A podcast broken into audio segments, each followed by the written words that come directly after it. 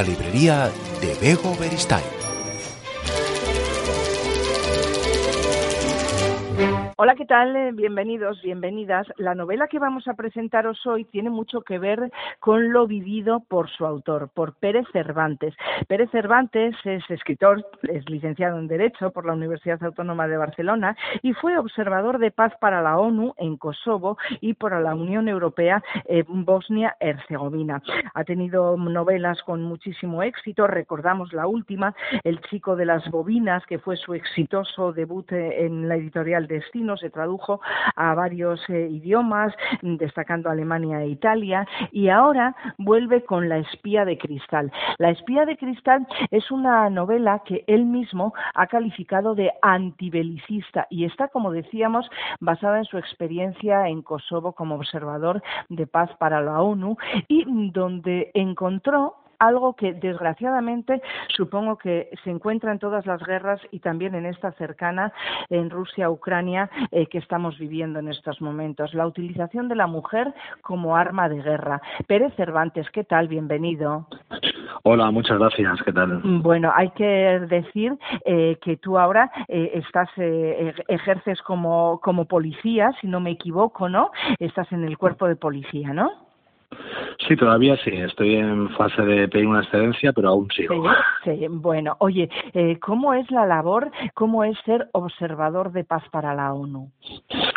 Bueno, pues un trabajo de entrega, un trabajo de entrega, un trabajo implicado, un trabajo que yo realicé con, con 28 años y hace de eso 22.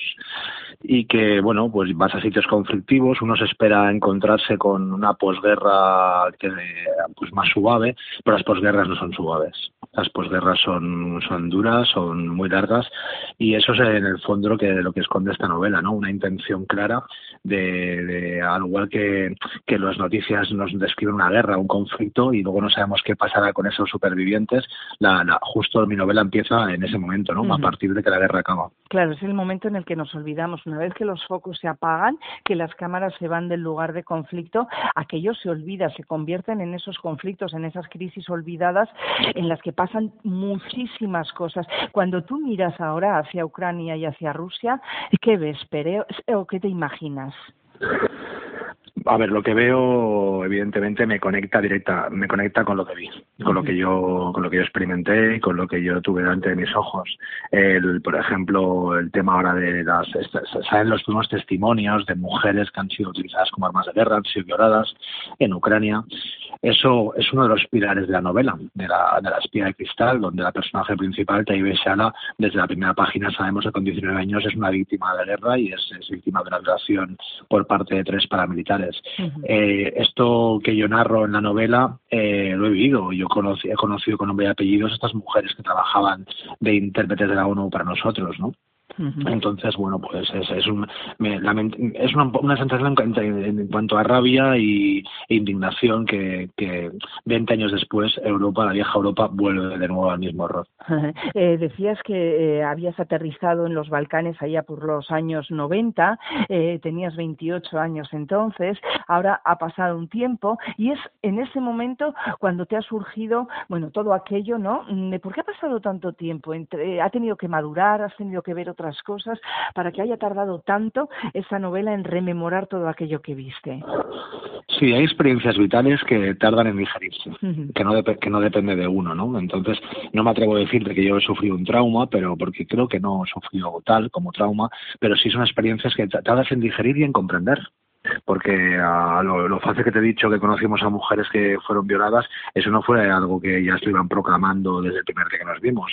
Fue una convivencia de año y medio, fueron en algunos de los casos eh, pues eh, silencios, fue algo que se decía de forma de forma omitiva, en, definitiva.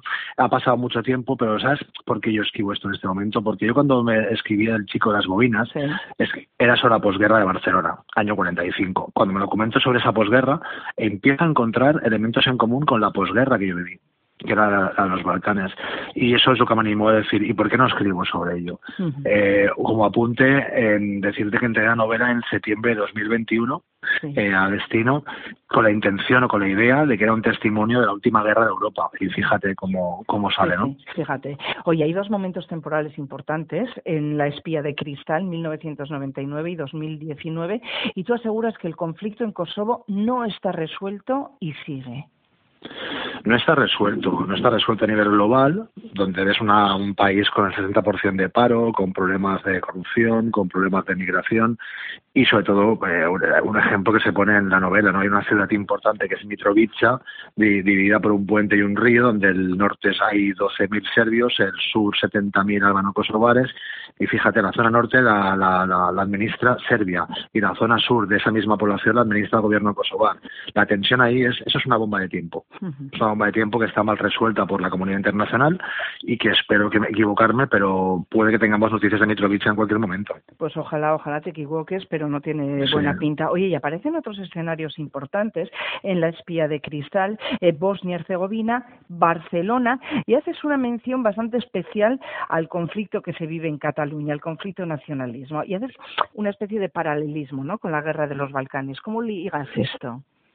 No, justamente lo que propongo es eh, una exposición, o sea, no, no, no, yo, sino los personajes, el reportero, los reporteros de guerra, proponen esta, eh, se, plantea el reportero de guerra, que es un espanco, que es nació en Barcelona, creado en Barcelona, pero ha, estado en más de 18 conflictos bélicos.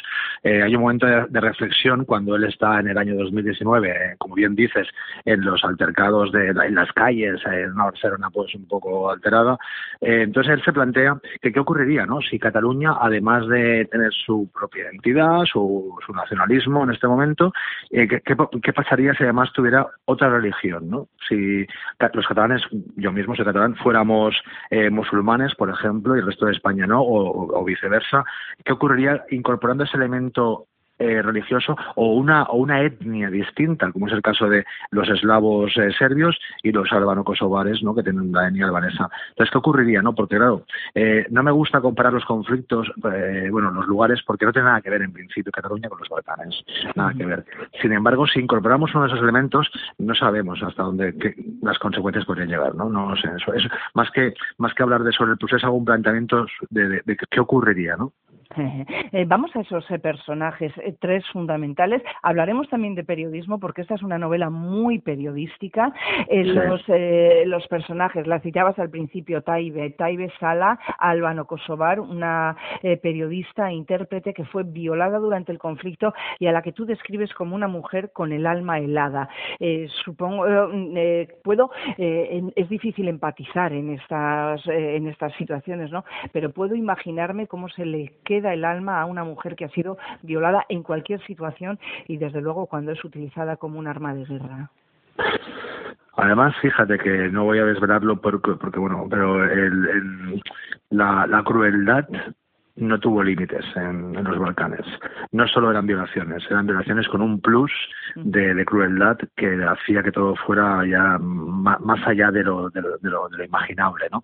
Entonces estas mujeres, estas mujeres son por tradición y por costumbre, son mujeres en un principio pues que ostentan o exhiben una, una máscara de frialdad que luego no, no, no es como tal, ¿no? Pero en este caso ya hablamos de, cuando llegamos ahí hablamos de mujeres muy heridas, muy heridas en el alma, muy heridas en el corazón, muy heridas en toda la parte emocional y eran mujeres que debían reconstruirse por sí solas. La, mujer, la mayoría de mujeres violadas que estaban casadas en, eh, con albano kosovares fueron abandonadas por sus maridos. Eh, era, era, y aún sigue siendo, creo, una sociedad muy patriarcal la albano kosovar y la Serbia también. Con lo cual eso, eso, eso, dificultaba pues que estas mujeres, eh, para darles una idea, las primeras ayudas sociales a mujeres declaradas violadas ya y víctimas de guerra directa eh, la, tuvieron hace cuatro o cinco años. Esta novela comienza con la desaparición de Taibe en eh, su ciudad, eh, desaparece en 2019. Eh, hilamos con otro personaje que es su gran amor, ¿no? un viejo amor de, de Taibe, Manu Pancorbo, que es un reportero de guerra español. Me gusta que lo digas, porque a pesar de que la cubierta y el título es La espía de cristal, eh, es honesto por mi parte decir que no es una novela de espionaje. Hay una trama de espionaje, es verdad, importante la trama, que nos va a ayudar a desvelar por qué ha desaparecido 20 años después esta, esta mujer, Taide Shala, pero es por encima de todo una historia de amor, un de amor interrumpido, un de amor dañado por el contexto, pero un de amor de aquellos de Panco eh, hace un planteamiento principal en la novela que es el siguiente. Él lleva, está casado, se ha separado, tiene una hija preadolescente que no tiene una, buena relación, pero él lleva 20 años sin poder olvidar a una mujer que está Ibeshala. Él se plantea si vale la pena recordarla, si ella realmente también se acordará de él en, esa, mismo, de esa misma manera, ¿no? Entonces, esa, respuesta que él necesita es, es, el motor que lo hace regresar a Kosovo 20 años después para saber qué ha sido de ella. También tenemos una fotógrafa, la fotógrafa Olga Balcells, eh, un personaje con el que tú quieres hacer un homenaje, un homenaje a una fotoperiodista, a la fotoperiodista Sandra Balcells. Sí, y no nos conocemos, ¿eh? pero soy un admirador de su obra y bueno, vaya por delante que Olga, el, personaje Olga Balseis es, es, otra otra mujer herida por distintos motivos, herida en tanto en cuanto las guerras le han dañado, ¿no? Por ahí donde ha pasado está dañada, eh, ha, tenido pérdidas importantes en su vida también, eh, sufre de, estrés postraumático y vaya, vaya por delante que Olga Balseis no tiene nada que ver con Sandra Balseis. No, no, supongo que no. sí, si bien utilizo la apellido pues para, para, para honrar, ¿no? Y para una especie, como dices tú, una especie de homenaje a esta mujer que estuvo en los Balcanes, que tiene una obra de fotografías excepcionales, excelentes, que yo acudí a ellas de nuevo para documentarme para la novela también, y bueno, era, era un guiño, sí. Sí, en esa novela eh, hay indagación periodística, mundos oscuros, venganzas personales, agencias de inteligencia, suspense, traiciones, pero es una novela eh, que está contada, como decíamos, de una manera muy periodística, ¿no? Eh, te has valido de las herramientas periodísticas para traernos el conflicto y, bueno, pues todos los otros temas que tocas, ¿no? La comunidad internacional de la que ahora hablaremos, el amor, el oficio de reportero de guerra. Sí, sí, ha sido vital para mí en esta novela el oficio del reportero de, reportero de guerra. Evidentemente, ellos, yo coincido con ellos en cuanto a espacio-tiempo, pero ellos, como bien he dicho antes, también estuvieron antes que yo, ¿no? Este, ellos están en la guerra. Yo siempre digo que en una fosa común yo descubrí ropa y huesos. Ellos eh, estuvieron incluso en el momento en que desenterraron cadáveres, ¿no? Entonces, lo, los, lo, que ellos ven, lo que los ojos de reportero de guerra ven, no son mis ojos. Yo veo, pues, algo más rebajado, si cabe. Eh, de ahí que ellos, pues, sufren lo que sufren. Eh, muchos de ellos tienen problemas para adaptarse luego a, a la vida normal. Y todo eso me gustaba reflejarlo, ¿no? También me he documentado con con crónicas y con declaraciones de, tipos como grandes como Gervasio Sánchez, Alfonso Armada, Ramón Lobo, y eso había que, ese ambiente de, reporteros de guerra era para una necesidad plasmarlo. Has citado a grandísimos reporteros de guerra, desde luego, y, nos, nos gusta mucho ¿no? que todas sus experiencias también te hayan servido para escribir La espía de cristal. Eh, volviendo a uno de los grandes temas de, de la novela, ¿no? la utilización de la mujer como arma de guerra, y muchas veces nos preguntamos, ¿pero por qué? Pues porque mm, sirve para minar la moral, ¿no? La moral del enemigo, utilizar la violación y de nuevo las mujeres eh, siguen siendo las víctimas en un delito casi absolutamente silenciado, porque se sabe que eso sucede, es un delito de guerra y, y no pasa nada, sigue ahí. Es el delito más cometido, el más silenciado, y la prueba la tienes en que en Kosovo hablamos de 20.000 mujeres violadas. Eh, hubo un tribunal de la Haya, como recordáis, que se juzgó, se juzgó a generales, militares serbios y también a kosovares por genocidio y por delitos y crímenes de guerra. Sin embargo, estos 20.000 delitos eh, de violaciones fueron, están, están impunes todos ellos. Eh, entonces había que, había que dar voz a ello, ¿no? Había que dar voz de, manera narrativa. Esta novela no es un ensayo, esta novela pues es una novela que busca entretener y emocionar, pero sin olvidarme, olvidarme los grandes temas de, de los Balcanes. Bueno, es que al final nos tiene que servir también para eso la novela, ¿no? Eh, nos sirve para evadirnos, nos sirve para entretenernos, pero también para conocer crudísimas realidades como esta, ¿no? Más en este momento en el que eso está sucediendo en Europa, que mm, parece que esto quedó allá en los años 90 y no, en el 2022 esto se produce a diario aquí mm, eh, al lado de nuestra casa, ¿eh, Pere?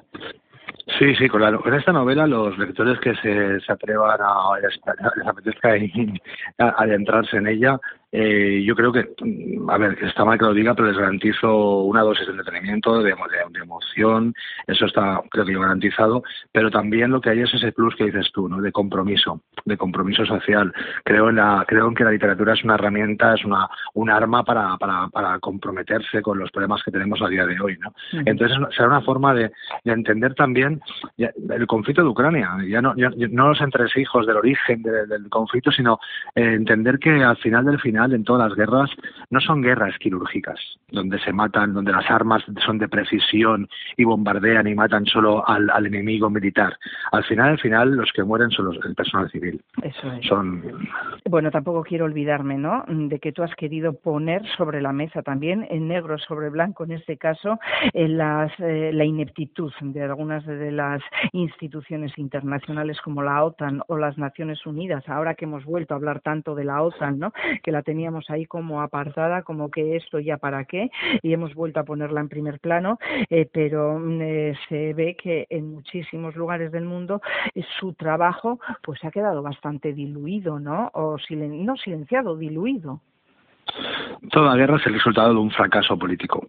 Eso no hay, no hay, ninguna duda. Lo fue la Segunda Guerra Mundial, lo fue la de los Balcanes en Bosnia. Bosnia duró cuatro años la guerra, durante cuatro años, y no hicimos caso omiso. Yo recuerdo año 92, este el conflicto en Bosnia, el, asedio de Sarajevo, y yo recuerdo estar todos, toda España, yo el primero, celebrando las Olimpiadas del 92 ajenos ajenos a la guerra durante cuatro años. El conflicto de Bosnia, ay, perdón, de, Ucrania, eh, que duda cabe que, que, no ha empezado ahora, ha empezado hace ocho años en el Donbass. Eso, Llevamos, eh, los, los, líderes políticos europeos llevan siete años rascándose el ombligo y dedicándose a otras cosas. Es verdad que hemos pasado por una pandemia, pero mucho antes de la pandemia ya estaba el Donbass como eh, estaba, había, había el conflicto, ya moría gente también en el Donbass y no se hizo nada para detener eh, pues la, la, invasión que ya a día de hoy, ¿no? Con lo cual, una vez más, ah, está fracasando están fracasando los líderes políticos y también la novela pues lo deja santo de atención y a toma de conciencia de ello. Pues esta es una novela muy necesaria, nos vamos a entretener, pero vamos a conocer también crudísimas realidades, las realidades de la guerra, que la tenemos como decimos aquí mismo, y Pérez Cervantes que tuvo eh, todo su contacto directísimo en la guerra de los Balcanes porque estuvo como observador de paz para la ONU, ahora unos cuantos años después vuelve para recordarnos todo lo que pasó allí para novelarlo, novelarlo con mucho periodismo, con personajes que tienen eh, esa herramienta, ¿no? que es la voz y la palabra para contarnos y acercarnos los temas, y una novela en la que se denuncia esa crudísima y durísima realidad, ese delito que es la violación de mujeres y la utilización como armas de guerra. Pues muchísimas gracias, Pérez Cervantes, por la novela y por tratar y acercarnos estos temas. Un abrazo grande. Gracias a ti por el tiempo dedicado a, esta novela y a lo que llevo a Un abrazo. Abrazo, gracias.